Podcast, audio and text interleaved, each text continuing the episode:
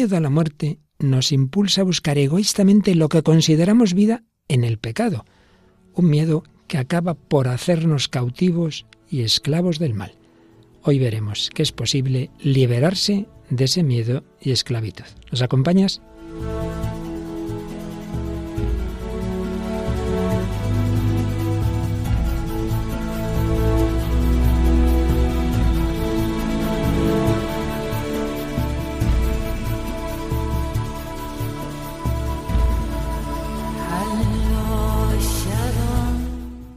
De hoy y Dios, con el padre Luis Fernando de Prada.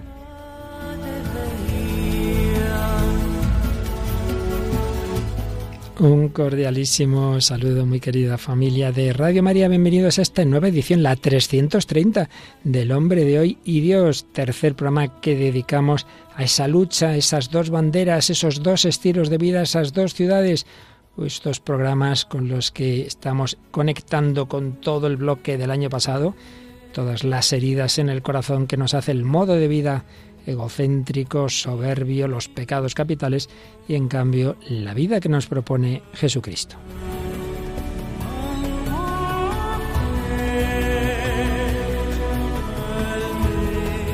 Es el tercer programa sobre esa lucha que dará pie ya a seguir con ese itinerario por los pecados capitales. Y es el tercer programa en el que el equipo es el mismo, junto a un servidor, Padre Luis Fernando de Prada, nuestra fiel símbolo del Espíritu Santo, la Paloma. Paloma Niño, ¿qué tal, Paloma? Hola, Padre Luis Fernando. Pues fenomenal de estar aquí de nuevo en este programa. Y nada, un saludo a todos los oyentes. Y además, cuando emitimos aquí este programa en España, es el final del 16 de octubre, día de Santa Margarita María de la Coque, y aniversario, por cierto, también de la elección de San Juan Pablo II, el entonces cardenal arzobispo de Cracovia para el pontificado. Y nos acompaña también en estos últimos programas eh, Iciar Muguerza, que ayer, por cierto, comenzó su primer programa en solitario. Ya se nos, nada, ya dice, no, no hace falta estar con estos, voy yo solo, ¿qué tal? ¿Qué va, qué va? Si es porque me ponéis los ruedines. Si no, imposible. Hoy Santa Margarita María y ayer Santa Teresa comenzaste tu programa. A ver, te dejamos hacer un poquito de publicidad. ¿Cómo se llama tu programa? Dios entre líneas, para buscar al Señor en la palabra escrita. Que aquí también. Literatura, claro que sí. Pues, que uno aprende de los mejores. Bueno, en, una vez al mes, Dios entre líneas, que podrán, si no lo oyeron ayer en directo, podrán buscar nuestros oyentes en el podcast. No sé si está ya porque estamos en días de mucho ajetreo y no llegamos, no llegamos a todo lo que quisiéramos. A veces tardamos un poquito. Bueno, Paloma, pues seguimos con este bloque, estos programas. Eh, ¿Tenemos algún comentario de los días anteriores? Sí, nos han mandado algunos comentarios a través de nuestra página de Facebook, que la podéis encontrar por el nombre del programa, El hombre de hoy y Dios. Y hemos seleccionado dos de ellos, el de Rosa March, que nos dice, gracias Madre por hacer posible esta radio escuchada en todo el mundo y que tanto bien nos hace. Gracias, gracias, gracias a todos los que la hacen posible. Me encanta el programa, padre. Se dirige a ti. Bueno, es de todos, ya se entiende. Gracias, Rosa. Y María Celada nos dice, me gusta mucho el programa que escucho por Radio María. Estupendo. Bueno, pues como siempre saludamos no solo a los oyentes españoles, sino de tantas naciones hermanas que en distintas horas emiten también este programa. Y hoy seguimos con esa lucha, pero ya mirando cómo es posible pasar de esos planteamientos egocéntricos en que yo soy mi propio Dios a reconocer al Señor por Dios, la conversión. Bueno, pues en este programa de hoy eh, vamos a tener en primer lugar, siempre que tenemos a Iciar o a Mónica del Álamo, que volverá la próxima semana de Si Dios quiere, tenemos una obra literaria. ¿Qué nos traes hoy, Iciar? El viaje al fin de la noche, de Luis Ferdinand Céline. Ah. Un obrón de un genio literario. Claro que sí, nos hablarás de ello y también Paloma y tú traéis una canción, en este caso eh, española, ¿no? Sí, eh, Rosita Calamidad, que es una historia humana muy bonita de, bueno, Teo Cardalda, pero cantada por Sole Jiménez, que la conocemos de Presuntos Implicados. Ajá.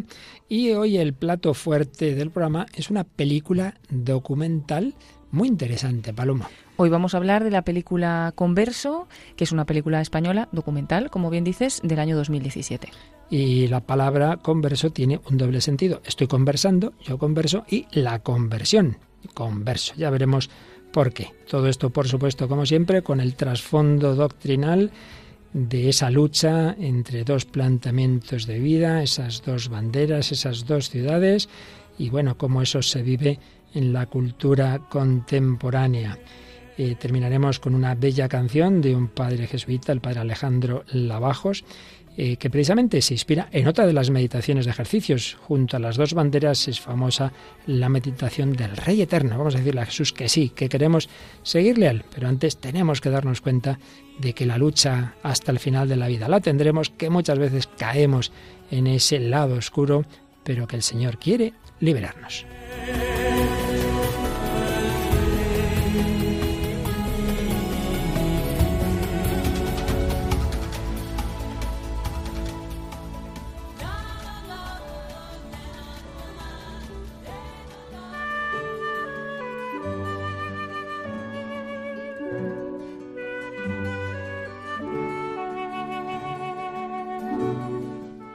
Escribía San Agustín, estas son las tres concupiscencias. Toda malsana apetencia humana es causada por la voracidad de la carne, por la codicia de los ojos o por la ambición mundana. Se inspiraba en la primera carta de San Juan. De estas tres concupiscencias se sirvió el diablo para poner a prueba al Señor. Pues sí, estamos en lucha, lo estamos viendo en los últimos programas, están esas pasiones madre, que lo son de nuestros pecados capitales y como tantas veces hemos repetido y volveremos a ver con más detalle ya a partir de la semana próxima, ese pecado capital de los pecados capitales que es la soberbia, seréis como Dios y que nos llevan a todos los demás. Pero señala Enzo Bianchi en una gran obra, Una lucha por la vida, el combate espiritual, señala algo muy profundo de lo que quizá ya hemos hablado otras veces, pero que siempre es importante volver sobre ello. Y es que hay algo más profundo que está en la raíz de todos nuestros pecados. Por supuesto, de esa tendencia egoísta, egocéntrica, esa disposición interior que opone resistencia al don de Dios, lo que el Nuevo Testamento llama la carne, que no se refiere solo a lo corporal, ni mucho menos, sino en general al egoísmo. Por eso, la tradición cristiana hablaba de la filautía, es decir, el amor desordenado se entiende a uno mismo. Hay un sano amor a uno mismo. Amarás al prójimo como a ti mismo, pero el amor desordenado a sí mismo, señala Bianchi, es un anhelo perseguido a toda costa, incluso prescindiendo de los otros y contra los otros, una preocupación exclusiva por uno mismo y por el propio interés, que induce a considerar el propio yo como medida de la realidad y de los demás. En una palabra, todo aquello que se opone al deseo profundo de Dios, a la comunión entre Dios mismo y la humanidad, y a la comunión de los hombres entre sí. O bien, nos dejamos llevar de ese deseo que todos llevamos dentro, lo sepamos o no, de comunión con Dios y con los hermanos, o, por el contrario, del amor desordenado a uno mismo. Pero en el origen de ese amor desordenado, de esa filautía, hay una visión de las cosas ilusoria, una imagen deformada de nosotros mismos, de los demás y de Dios, que no corresponde a la realidad, sino que es algo concebido por nuestra mente, una imagen que aspira a protegernos de las decepciones que la realidad podría depararnos.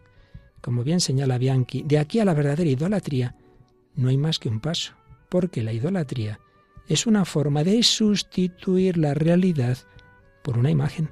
En vez de hacer un becerro de oro, hacemos una imagen interior nuestra de la realidad.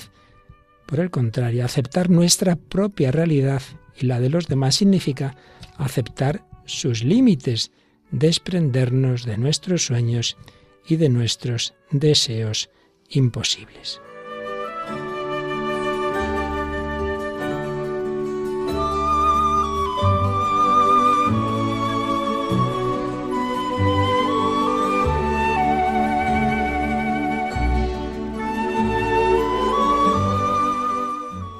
Todavía profundiza más Bianchi y se pregunta, ¿cuál es el móvil profundo de esa filautía, de ese amor desordenado a uno mismo? Y responde con un interesantísimo pasaje de la carta a los hebreos, donde dice su autor que Jesús participó de nuestra carne y sangre para aniquilar mediante la muerte al Señor de la muerte, es decir, al diablo, y liberar a cuantos por miedo a la muerte pasaban la vida entera como esclavos. Qué interesante, Hebreos 2, 14, 15. Por miedo a la muerte pasamos la vida entera como esclavos. ¿Qué quiere esto decir? El miedo a la muerte no solo es el miedo a la muerte física como tal, sino a todo aquello que vemos como muerte. Esa impresión de que me quedo sin la vida, sin disfrutar, sin este placer, sin esta comida, esta persona que ahora puedo irme con ella y pasarme un buen rato. Eso nos parece que es la vida y si pierdo esto es como un anticipo de la muerte. Y por supuesto el sufrimiento, la enfermedad, la separación, la ruptura, todo aquello que para nosotros es vital, todo aquello lo buscamos por encima de todo. Entonces nos damos cuenta de que el miedo a la muerte nos impulsa a buscar ese disfrute en el pecado y nos acaba haciendo esclavos, esclavos por miedo a la muerte, esclavos por miedo a perderme esta ocasión, no puedo perderla, esta ocasión, este dinero fácil, ¿Cómo voy a perder esto? Si esto me da la vida, con ese dinero puedo hacer lo que me dé la gana. Movido por el temor a la muerte, el hombre quiere preservar con cualquier medio la propia vida, quiere poseer para sí los bienes de la tierra, quiere dominar sobre los demás. Él piensa asegurarse así una vida abundante. Cree poder combatir a la muerte con la autoafirmación y llega a considerar justo todo comportamiento dirigido a ese fin, incluso a costa de dañar a los otros y hasta a sí mismo, con lo cual, justo lo contrario de lo que buscaba, acaba por recorrer sendas de muerte. Ciertamente, la filautía nos lleva a la esclavitud, nos lleva a la no libertad, nos lleva a ser rehenes de lo que nos seduce y aliena, nos lleva a la muerte. La lucha espiritual, por el contrario, nos da la libertad y la plenitud de la vida. Dos banderas, dos estilos de vida. Queremos pedir al Señor la verdadera libertad que da el amor.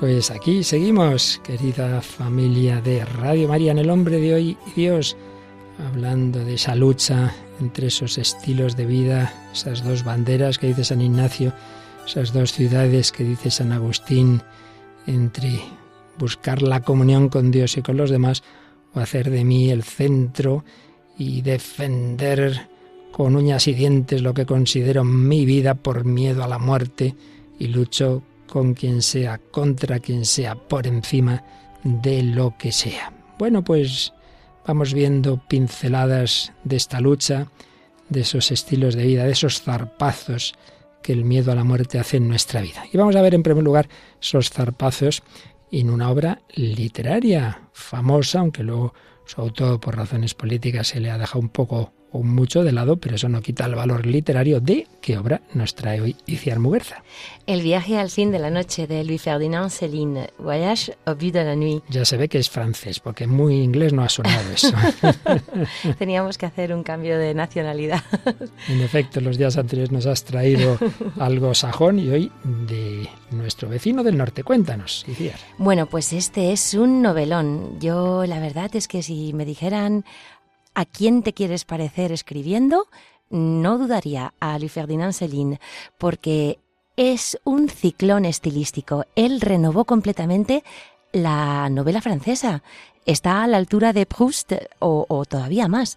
Lo que pasa es que es cierto que mm, un antisemitismo juvenil pues lo ha condenado un poco al ostracismo, como también le pudo pasar a Hannah Arendt. Es que a veces las comunidades culturales son muy duras a la hora de juzgar. y me hace gracia porque es que justo hoy he venido escuchando una charla de un judío polaco que es autor de un libro que se llama Selin Sel, o sea, solo Celine, publicado en Gallimard, en Francia. Él se llama Stefan Sagdansky, o sea, eh, y además es un amante de la literatura hebrea, de los rituales religiosos. Y es que él dice que Selín era más judío que los judíos, porque es que es un enamorado de la palabra, un estudioso, un hermeneuta, un profeta. Y cuando venía escuchando eso, digo, pero qué bien descrito está. Porque, bueno, es que este autor nos va a ofrecer un fresco de la Primera Guerra Mundial y de la sinrazón en realidad de todos los conflictos humanos que es para pararse y pensar.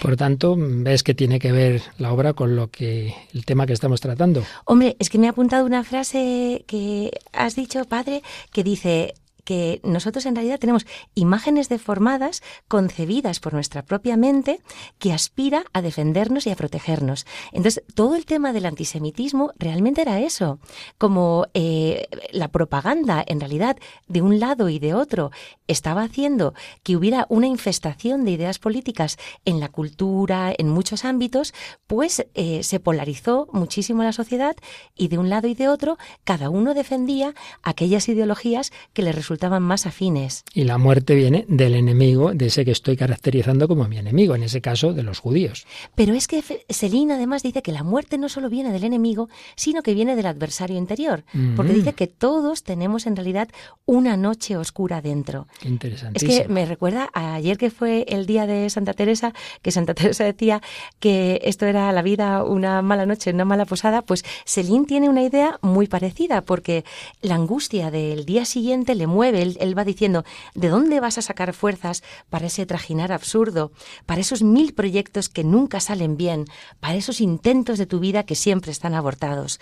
Es, una novela que va llevando al personaje de Ferdinand Bardomeu, que como se llama también Ferdinand, es un alter ego del escritor, a través de distintos escenarios. Le lleva a la Primera Guerra Mundial, le lleva a África, le lleva a Estados Unidos, le devuelve a París, y entonces es un escritor que reparte Em, pues zarandeos y eh, pues conciencias verdaderamente removidas a diestro y siniestro, porque se mete con el capitalismo, con el colonialismo de, de África, se mete con, con, la guerra en sí. O sea, hay una escena excelente en la que está viendo a unos alemanes que son como unos puntitos en el horizonte y, y desde la trinchera dice, quizás mi coronel sepa por qué combatimos. Dice, pero estoy seguro de que esos hombres no lo saben como yo tampoco lo sé. Hmm. ¿Qué sentido tiene la guerra? ¿Qué sentido tiene matarnos unos a otros cuando esas personas piensan y sienten igual que yo?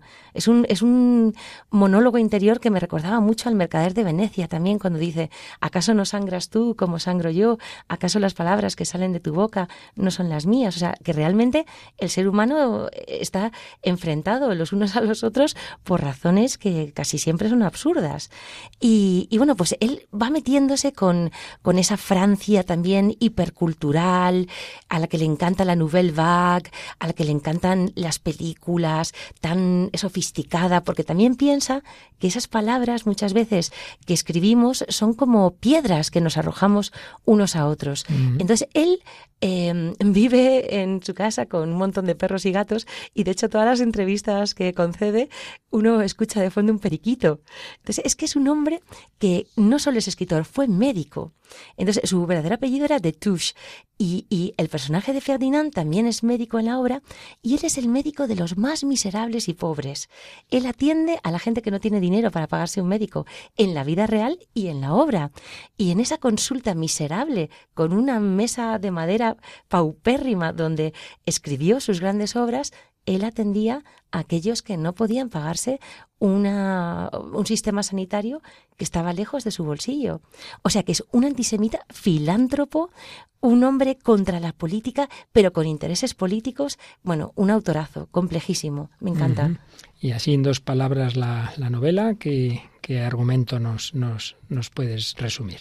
Bueno, pues eh, claro, Celine recupera sus experiencias en la Gran Guerra, de cuando él se había alistado, él creía pues que la guerra tenía algo épico, algo romántico, que le iba a permitir pues ver mundo, porque él venía de una infancia con su madre haciendo encajes y el padre pues corredor de seguros.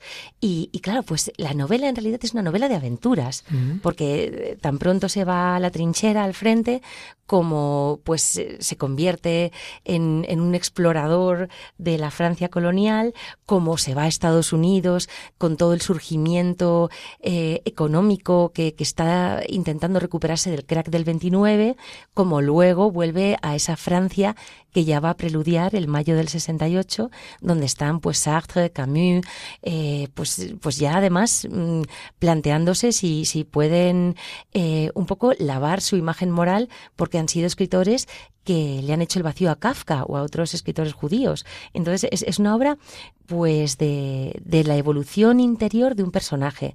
Quizás efectos de trama, aunque sí que tiene muchos desplazamientos, no es eso tanto lo importante, sino el periplo interior, el viaje interior de este personaje de Bardamu. Y de ese viaje interior nos quieres contar algún pasaje de este gran escritor? Uy, tengo, tengo muchos. Hay Habrá que escoger alguno. es que iba a escoger el del comienzo de todo, pero bueno, ese sorrentino ya se lo ha apropiado porque lo coge para la gran belleza, para la película. Esa película que ya comentamos aquí también, sí, hace tiempo. Claro, entonces pues casi que, ese no, no, lo voy a leer. entonces, mm, voy a, leer un pequeño diálogo que tiene él con su enamorada eh, eh, norteamericana, que es una firme defensora del conflicto bélico, porque también en la propaganda pues lo han convertido en algo pues muy mítico, ¿no? Entonces le dice, le dice ella a él, oh, eres un cobarde, Ferdinand, eres repugnante como una rata. Y él le contesta, sí, cobarde del todo, Lola. Rechazo la guerra y cuanto implica. No la deploro, no me resigno yo, no lloriqueo sobre ella yo. Yo la rechazo sin más, con todos los hombres que contiene. No quiero nada con ellos y no quiero nada con la guerra. Aunque ellos fueran noventa y cinco millones y yo estuviera solo, ellos son los equivocados y yo quien tiene la razón, porque soy el único que sabe lo que quiere. Yo no quiero morir. Pero Ferdinand, es imposible rechazar la guerra. Únicamente los locos y los cobardes la rechazan cuando la patria está en peligro. Pues entonces, vivan los locos y los cobardes, o mejor, sobrevivan los locos y los cobardes. ¿Te acuerdas, Lola, por ejemplo, de un solo nombre de los soldados que murieron en la guerra de los cien años? ¿Has tratado de conocer a uno solo de esos nombres? ¿A que no? En cuanto descubrió hasta qué punto fanfarroneaba de mi vergonzoso estado, dejó de compadecerme y me juzgó como un hombre definitivamente despreciable. Pues sí, sí, escribe con vigor, sin ninguna duda. Es un apasionado.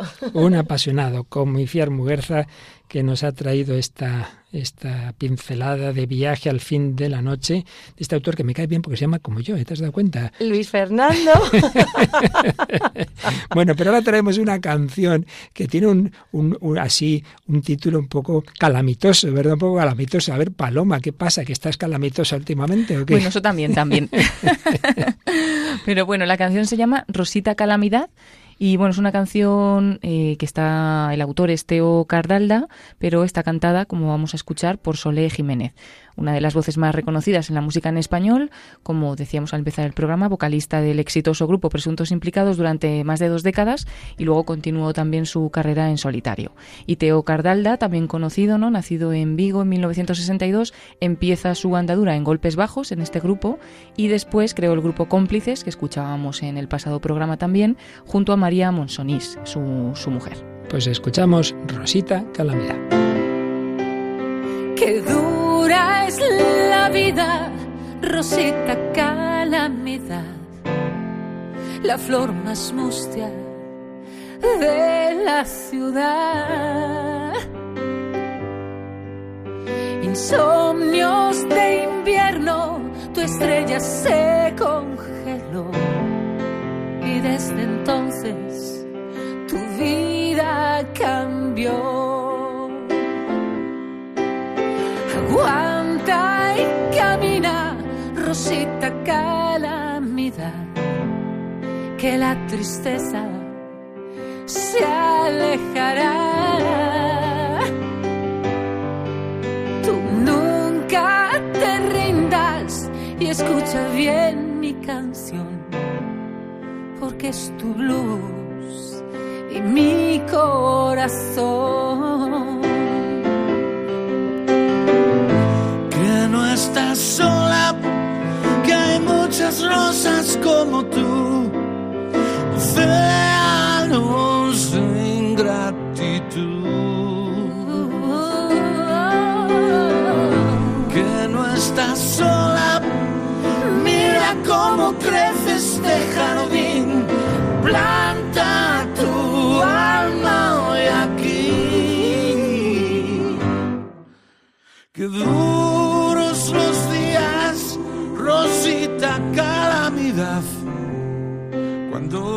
Qué duros los días, todos tenemos nuestra guerra particular, interior ante todo, y alguien necesitamos que nos diga, no, no estás solo, no estás sola, aguanta y camina. ¿Qué te sugiere iniciar esta canción?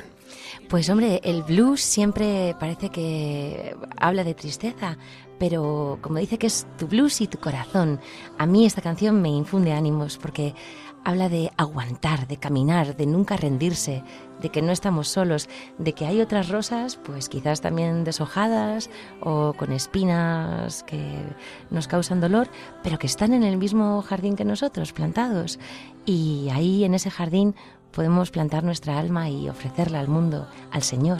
Como esa rosa que cultivaba el principito. Tenemos que saberla encontrar. que no estás sola, que hay muchas rosas como tú, océanos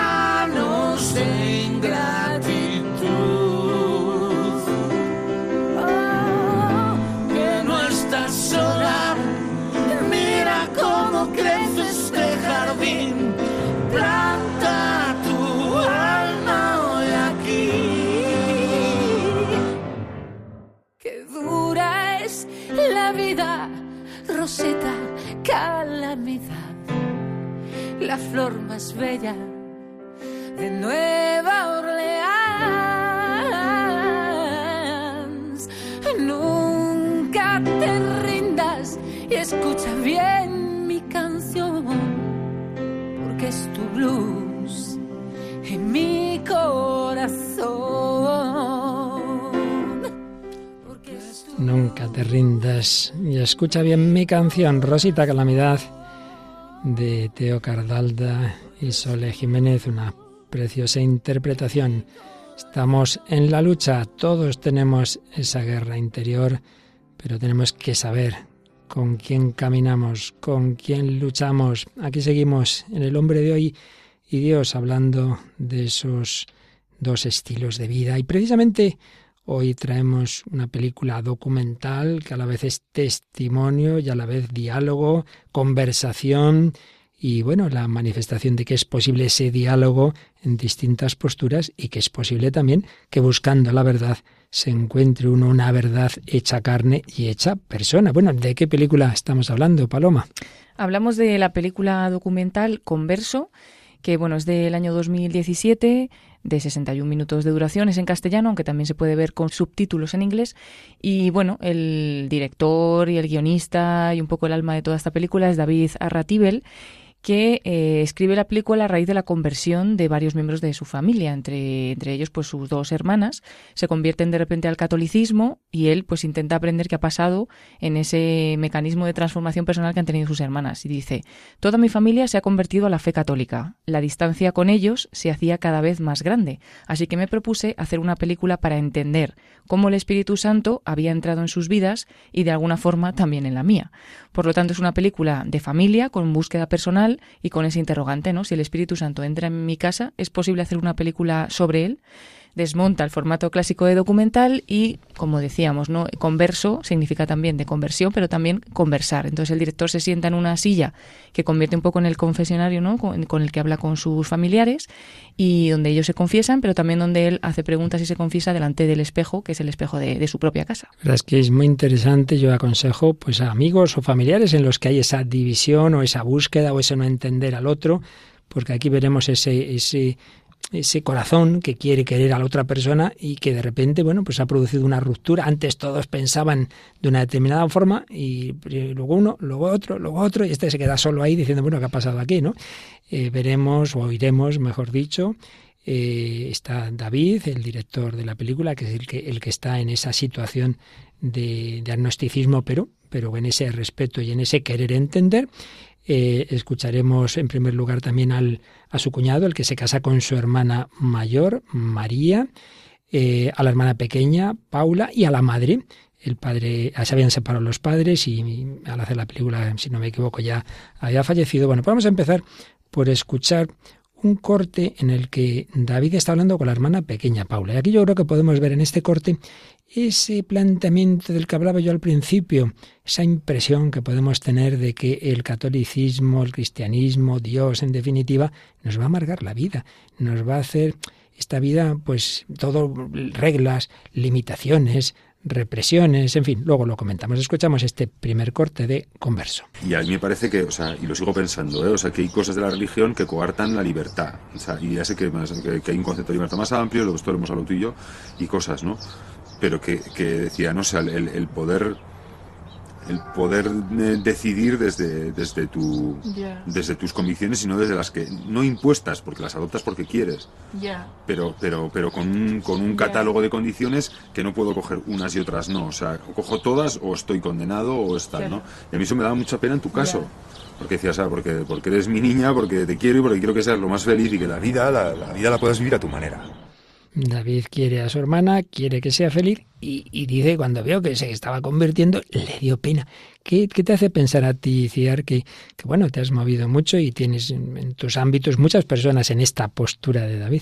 Hombre, yo soy una conversa, desde luego. Entonces, yo recuerdo una amiga que me dijo una vez, es que en el catolicismo Mm, que es un edificio tan perfecto de la fe, si tú quitas un ladrillo, estás quitando el edificio entero. Y yo cuando me dijo eso me dio un vértigo, dije, Dios mío, digo, porque a mí no todos los ladrillos me encajaban en ese momento. Y, a muchos de mis amigos hay ladrillos que se les hacen especialmente indigestos. Muy indigestos. Y es que, claro, pero es que ahora veo que, que las cosas no son como nos las habían contado, que cuando tú empiezas a meterte, pues a adentrarte en estos misterios del corazón de Jesús, de tal, pues realmente hay un momento clic en el que todo encaja y no encaja como un corsé que te aprieta o que te sofoca, sino que todo encaja como una especie de, no sé, como, como una obra de estas de Bach donde todas las notas están haciendo una melodía. Entonces, mm, mm, claro, me encanta cómo se está aproximando el director a su propia hermana, porque esa voluntad de acercarse al otro es puro amor también, es puro Espíritu Santo. ¿Y Paloma, a ti te ha resonado algo este diálogo? Eh, me ha gustado pues esa preocupación, igual que dice Iciar, de, de, David por su hermana, pero al mismo tiempo pues me he parado a pensar que ese es el pensamiento muchas veces que tienen del cristianismo, ¿no? Que bueno, que pone límites, que tal, pero en realidad en cualquier cosa de la vida que tú elijas, con tu libertad, hay límites, o sea, en el sentido, si yo elijo a una persona para vivir con ella, pues no puedo elegir a otras 50.000 personas que podría elegir. Si elijo una profesión, no puedo elegir otra profesión diferente, pues porque no puedo desarrollarla, no me da tiempo. O sea, que al final en la vida, en esa libertad que tenemos de elección, pues también elegimos el cristianismo y evidentemente dentro de eso, pues implica a ciertas cosas, ¿no? Pero no es que te ponga una jaula o que ya no puedas vivir o que sea todo muy triste o algo así. De hecho, en el siguiente corte, en el que hemos mezclado varias escenas de la película y hemos puesto de fondo musical que no está en la película, pues una preciosa obra clásica que enseguida reconoceréis, vamos a ver cómo se fueron acercando, cómo iban dando pasos, cómo iban encontrando esa armonía, esa belleza, esa música, esa coherencia racional, tres de las personas que se han convertido. Vamos a escuchar al, al marido, de, el cuñado por tanto de David, el marido de la hermana mayor, que es organista, que nos habla de sus dos épocas de su vida. Vamos a escuchar a la madre cuando también se estaba acercando y vamos a volver a escuchar a la hermana pequeña, Paula. Yo tengo un poco esas dos perspectivas, ¿no? Vivir el órgano dentro de la liturgia, o sea, dentro de lo sagrado, con esa comprensión de lo sagrado y sin esa comprensión. Y yo lo describiría como la diferencia entre ver algo en la plenitud de sus colores o verlo como en blanco y negro o descolorido o insípido. O sea, es, es, una cuestión de intensidad de la experiencia y de coherencia de, de todo lo que significa esa experiencia. ¿no?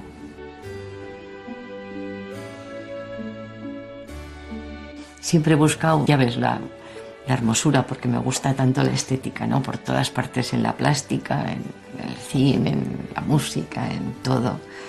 Y no veía lo que en el fondo de todo el fondo estaba, que era la armonía mayor y el orden y la, eso que me dejaba estasiada y no sabía por qué.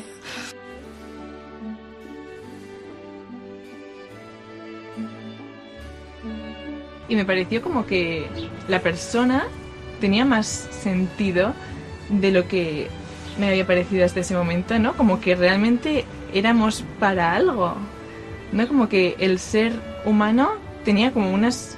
O sea, me reconocía en cosas que a mí nadie me había dicho que tenían que ser así, pero me reconocía como en quererlas. Da como vergüenza que te cambien las convicciones, es como algo en lo que quieres, te parece como algo que te define mucho, ¿no? Entonces dices, jo, no sé, eso soy yo.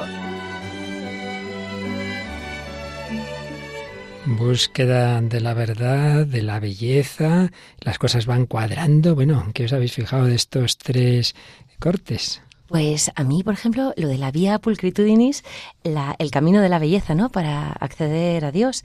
Es que, además, me estoy acordando que, espero no hacer spoiler, pero mm, al final de la película, eh, toda la familia unida, incluido el director que, que, no sabe qué siente hacia Dios, están cantando un motete maravilloso o Magnum Mysterium de Tomás Luis de Victoria. Entonces se les ve totalmente apasionados, metidos en, en, en ese sentimiento musical y no importa ahí que crean o no crean, porque están alabando, están dando gloria a Dios, la familia entera unida esos colores y esa intensidad de los que habla la madre. Fíjate que la madre dice, yo no sabía por qué, pero, pero ahí había algo que me, que me realmente me, me, impactaba, ¿no? Esa belleza, esa armonía, ¿qué había de fondo? Bueno, luego descubrió el qué, David todavía no, pero bueno, que busca, encuentra. ¿Y Paloma que se ha fijado? Yo me he fijado en que son tres personas distintas y que llegan a Dios por tres caminos diferentes, porque al final, bueno, uno habla de la música, del órgano, que por una parte la vivía primero sin Dios, ¿no? Y luego ya con Dios es como en plenitud y como que se Plenitud de colores o blanco y negro, qué interesante imagen, ¿eh? Muy bonito. Y luego la madre, pues parece que es una persona que le interesa el mundo de la estética, de la belleza y demás, entonces llega por ahí, ¿no? También por la belleza a Dios. Y luego la hija, pues en la vida normal, porque habla de, de, cómo de repente las personas tienen sentido en su vida, de cómo hay cosas en las que se reconoce que ya no pensaba. O sea, en, el, la simple vida, en su trayecto, pues y, encuentra a Dios. Y quizá más el aspecto intelectual, la razón, los dos anteriores más bien el aspecto estético, por la vía pulcritudines que nos decía Iciar, y ya quizá más por la vía racional, y en, y en el día a día que las cosas en efecto veía que iban encontrando sentido. Bueno, esos son los pasos previos y ahora vamos a escuchar ya el organista Raúl, cómo fue su paso decisivo, porque muchas veces hay personas, antes de entrar en antena lo hablábamos y decir, se pueden quedar en ese aspecto estético, qué bonito, en las canciones, eh, entras en la iglesia y te sientes bien, cojo la boda por la iglesia porque queda más bonito, bien, algo es algo, pero muchas veces no se da el paso a, oye, que detrás de esto hay alguien, no hay una mera belleza, ¿no te parece que tenemos ese peligro? A ver, yo es que quiero creer, no sé si es certero, que el Señor nos tira ganchos por todas partes, nos, nos, guiña el ojito, ¿no? Y entonces dice, mira, tú que te gusta la forma, te voy a guiñar el ojito hasta que llegues al fondo. Y a ti que te gusta el fondo, te voy a hacer que te enamores de las formas. Entonces, al final hay muchas personas que, que llegan a través del arte a lo sagrado y, y, bueno, benditos sean. Claro que sí, bueno, podemos escuchar cómo a través del arte eh, que fue un paso previo, Raúl, este organista, pues llegó al Dios vivo. Bueno, vamos a escucharle a él directamente. Y fui a misa. Yo casi no sabía ni qué hacer, como llevaba, como yo sí que había tocado en muchas misas como organista, yo no sabía qué se hacía en un banco de feligreses, ni cuándo había que ponerse de pie, ni, ni arrodillarse, ni nada, ¿no? Y bueno, me puse ahí, dispuesto tal, y, y, lo que sí me pasó, y esto fue un poco lo, lo más así, es que los mismos textos que yo había escuchado miles de veces que me lo sabía de memoria y que, y que, bueno, muchas veces me aburrían mayormente, pues me eché a llorar durante la misa. Claro, pues yo no sabía qué me estaba pasando, ni tampoco yo hice un análisis teológico sobre sublime. Y dije, joder, tú. Y me fui a casa, pues no sé, pues bueno, pues ya está, yo qué sé, cosas del ánimo, ¿no? Y luego empecé a rezar por consejo de, de un sacerdote con el que me, me, puse en. Pues, pues empecé a. Pues a, a recibir consejo espiritual de él y, y, empecé a hacer oración y entonces, pues, y entonces fue cuando se abrió para mí pues un mundo que era totalmente desconocido. Y me acuerdo cuando hablé con él la primera vez, le dije, mire, yo el tema teórico lo tengo claro. He leído esto, esto, esto, esto, sé que Dios existe, sé que la Iglesia Católica es la verdadera, por esto, por esto, y que los protestantes, ta, ta, ta, ta, ta, y que... Pero el aspecto afectivo, pues no, no sé, no... Bueno, pues tal. Entonces fue empezar a rezar y entrar, pues, en un mundo nuevo. Y dije, pues me voy a confesar.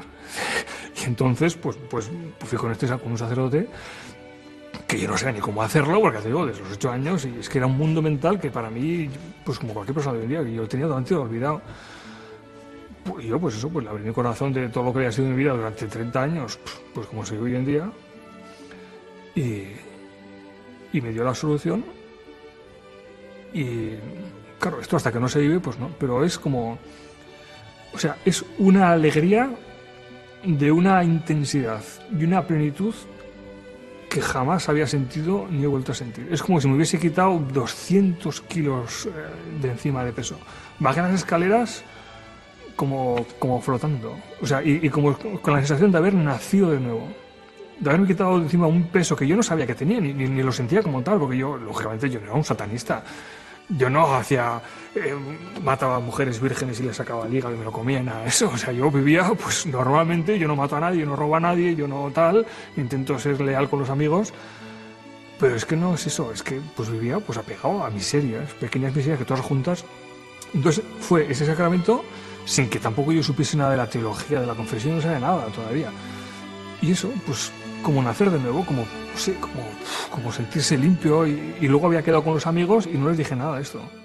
Como nacer de nuevo. Nacer de nuevo es posible, sí, es posible, es posible que dejes de adorarte a ti mismo, de adorar los ídolos, las falsas imágenes, te encuentres con el Dios vivo. No basta lo intelectual, no basta lo estético, es fundamental la conversión afectiva que en tu corazón Dios te llene de esa paz, de esa alegría, de ese amor. Bueno, ¿qué os ha parecido? Iciar Muguerza, que nos das tu, tu resonancia.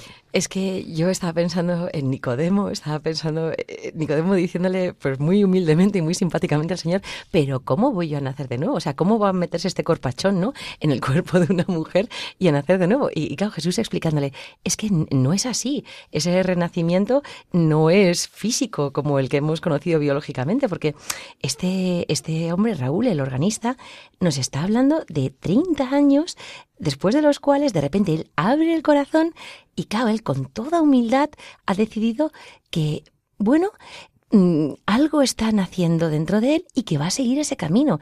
Y entonces tiene esa docilidad como para decir, bueno, voy a dejar que me dirijan, voy a confesarme. Yo me lanzo a esta piscina, aunque todavía todo esto me parezca marciano. Pero venga, porque no solo quiero cumplir el expediente, no es que yo no mate, no robe, no tal, sino que quiero amar más profundamente, porque estoy recibiendo algo que me interpela. Entonces, a mí me parece, bueno, o sea, es que dices, ah, se me pone la carne de gallina. A mí me gusta mucho cómo lo cuenta, porque bueno, se nota también muchas veces en todos los conversos, ¿no? Que son como, bueno, como que realmente lo viven, ¿no? Han vivido eso como algo diferente, como dice, se me abrieron los ojos a un mundo nuevo, totalmente distinto. Y bueno, me ha llamado la atención, por decir algo del principio, porque él habla de que ha estado, claro, muchas veces en misa, porque toca el órgano, mm. pero ahí ya digamos que va con otra, otra disposición, porque va a misa, bueno, a lo mejor tampoco sabía muy bien, pero sí que iba con un poquito con más disposición, ¿no? Y entonces el Señor le toca el corazón, pues que muchas veces nos pasa eso, ¿no? Vamos mil veces a misa, yo he oído algún fotógrafo que hace fotos en las bodas y demás, que ya, pues que aburrido, siempre igual la misma ceremonia, pero no es que es distinto y cuando ya va con otra perspectiva o un poquito más abierto, entonces Dios entra y él también está dispuesto, ¿no? Como cuando todo el mundo tocaba a Jesús, pero solamente una mujer se cura, ¿no? Porque le toca de verdad, porque está dispuesta, ¿no? Pues cómo cambia también según la actitud que tengamos nosotros. Yo insistiría también y de cara también a oyentes que estén buscando la verdad, que a veces, a veces, por ejemplo, André Frosar, en un minuto Dios le hace todo, todo el recorrido en un instante, pero eso es lo excepcional. Aquí vemos un itinerario y creo que es muy interesante ver los pasos, ¿no? Esa búsqueda, ese ir a misa, ese fijarse en los textos, ese empezar a rezar, ese pedir consejo y ya el último paso definitivo, el de la confesión, pero no fue todo en un día.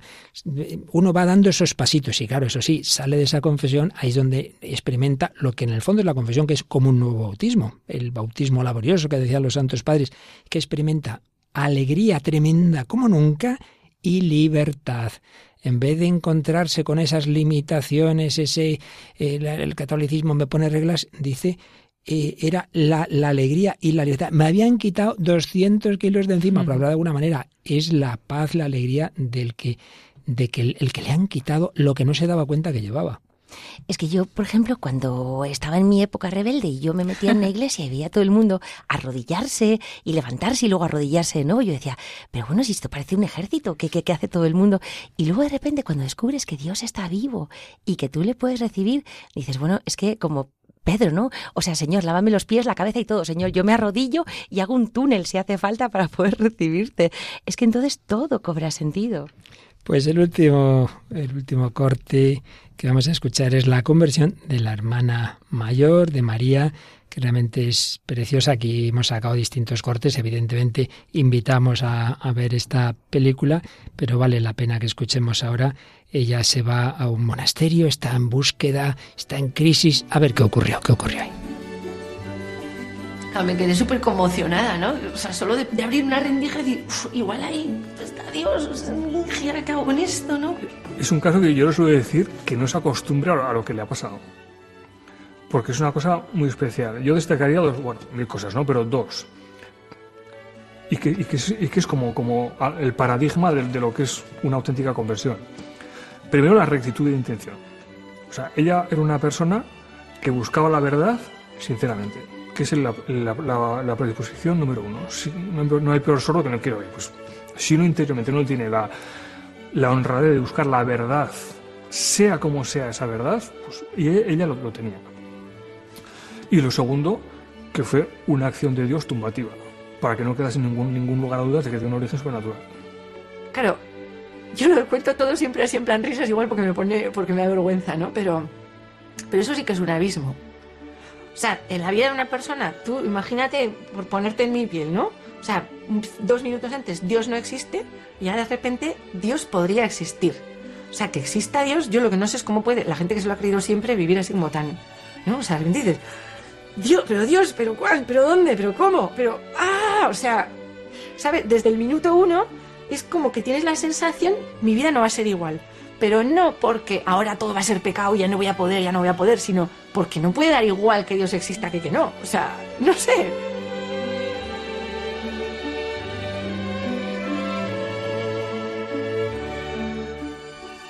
Es muy difícil cuando, cuando estás dentro, o sea, incluso aunque antes hayas vivido fuera, ¿no? Hacer entender como con qué te encuentras o con quién. O sea, de repente entiendes que, que o sea, lo de, lo de Jesucristo en la cruz tiene que ver contigo, que lo ha hecho por ti y que lo ha hecho por amor. O sea, hay un entendimiento que no, que no es porque lo has leído en un libro, que no sé qué, pero es como si, como si de repente desde la cruz se te quedara mirando, no sé, y te dijera que te quiere, ¿no? Que, o que lo ha hecho por ti. No sé, como si los brazos así fueran para abrazarte o algo así. Pero no es algo que te lo cuentan, que te lo, no, es que te encuentras con eso.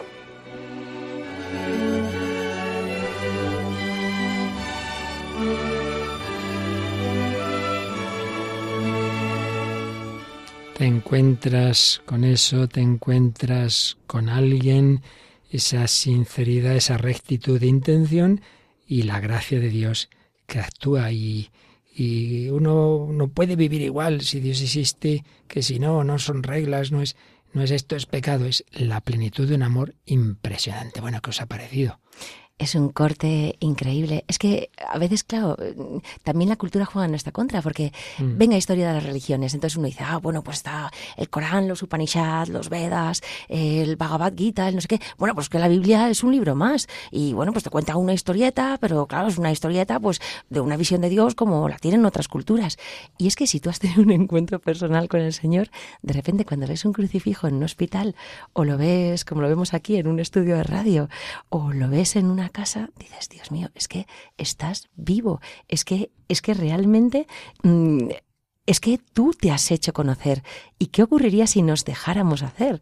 Porque esta chica ha tenido esa experiencia porque su corazón estaba abierto.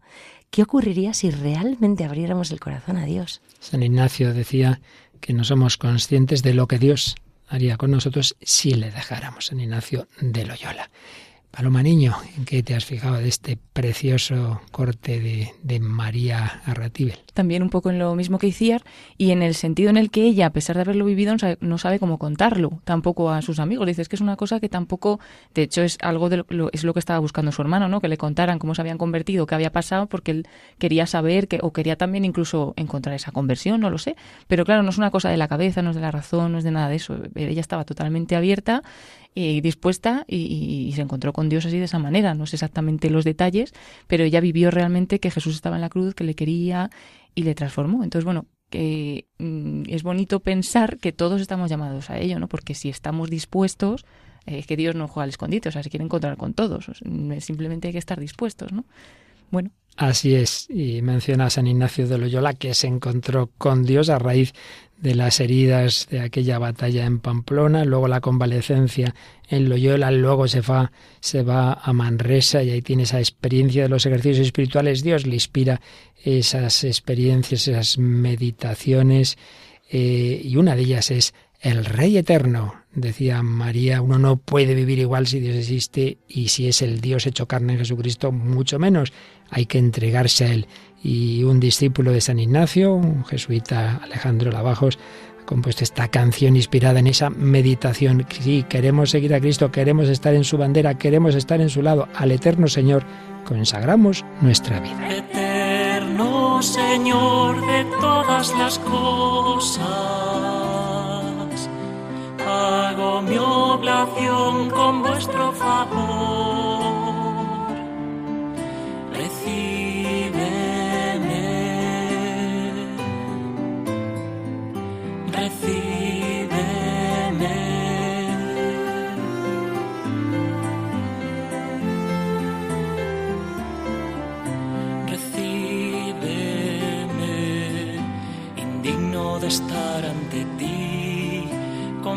por siempre en tu amor, me quiero ofrecer. Recíbeme y dame deseos de amar, cantar y alabar tu amistad, recíbeme. Eterno Señor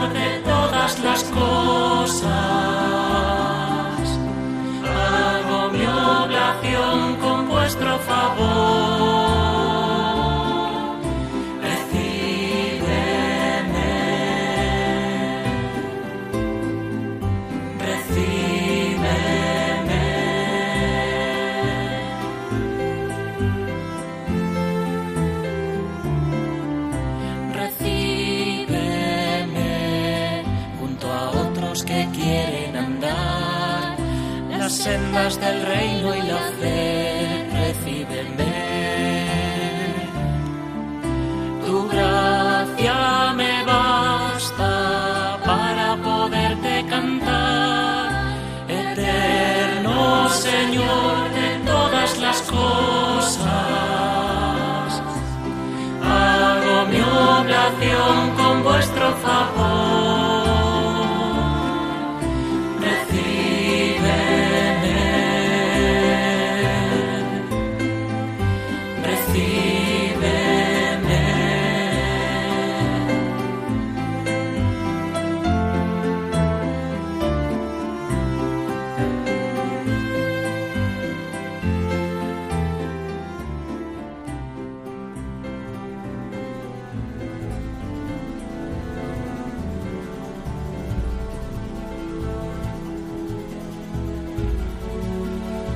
Eterno Señor de todas las cosas, recíbeme, a ti quiero seguir, a ti quiero servir, no a los ídolos de este mundo, no a mí mismo, a ti con María.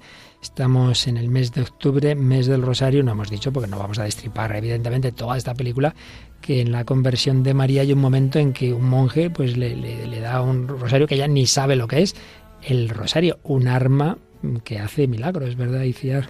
Hombre, es que si María es nuestro camino más directo al corazón de Jesús, pues eso de ponerse a imaginar las, eh, pues las escenas de la vida de Cristo y realmente verle vivo, sangrando, eh, con la cruz a cuestas, sudando, mirándonos con ternura, bueno, esta generación tan cinematográfica, eso tiene un poder y ella arrastró con ese rosario a toda su familia. Con los ojos de María contemplar los misterios de la vida de Cristo. Paloma, precisamente pasado mañana se está pasado mañana desde el momento que estamos emitiendo ahora aquí en directo en Radio María, en otras radios hispanas quizás sea otro día, pero en cualquier caso, el viernes 18 se propone que se rece el rosario por niños para que haya por lo menos un millón de niños rezando el rosario en el mundo entero, ¿verdad? Sí, que esto era una propuesta del Padre Pío que decía que el día que más de, o que un millón de niños rezara el rosario por la paz y por la unidad, pues que el mundo cambiaría. Así que se va a hacer esta, este rosario que lleva haciéndose ya unos años por medio de ayuda a la Iglesia necesitada a nivel internacional y este año Radio María nos unimos, no solo desde España, sino todas las Radio María que se han querido unir, ¿no? de todas las del mundo, y nos unimos a rezar ese día los rosarios que se rezan por la radio con niños. Así que nosotros tenemos a las 9 y 25 por la mañana desde un colegio, Virgen Niña de Valladolid, y por la tarde a las 6, eh, a las 7, perdón, con los niños de la hora feliz. Estupendo. Con María vamos a Jesús. Ahora música de Dios con el Padre Eusebio Guindano aquí en Radio María España y todos estos programas que vamos emitiendo ya sabéis que los podéis encontrar en poquito tiempo, estarán en el podcast y podéis recuperar todos los anteriores y podéis escribirnos al correo electrónico el hombre de hoy y Dios arroba radiomaria.es. También con ese nombre está nuestro Facebook donde podéis dejar vuestros comentarios. Y Fiar Muguerza, muchísimas gracias. Te dejamos descansar, que vas a tener unos días de viaje, pero te esperamos de vuelta pronto, ¿eh? Con toda felicidad, encantada de estar aquí con vosotros y con la familia oyente de Radio María. Y por supuesto, Paloma Niño, que no la dejamos volar a pesar del nombre, salir por la ventana volando, no la dejamos. Muchísimas gracias a las dos y a todos vosotros, queridos amigos, querida familia. Que Dios os bendiga hasta el próximo programa, si Dios quiere. Así concluye El hombre de hoy y Dios, un programa dirigido en Radio María por el Padre Luis Fernando de Prada.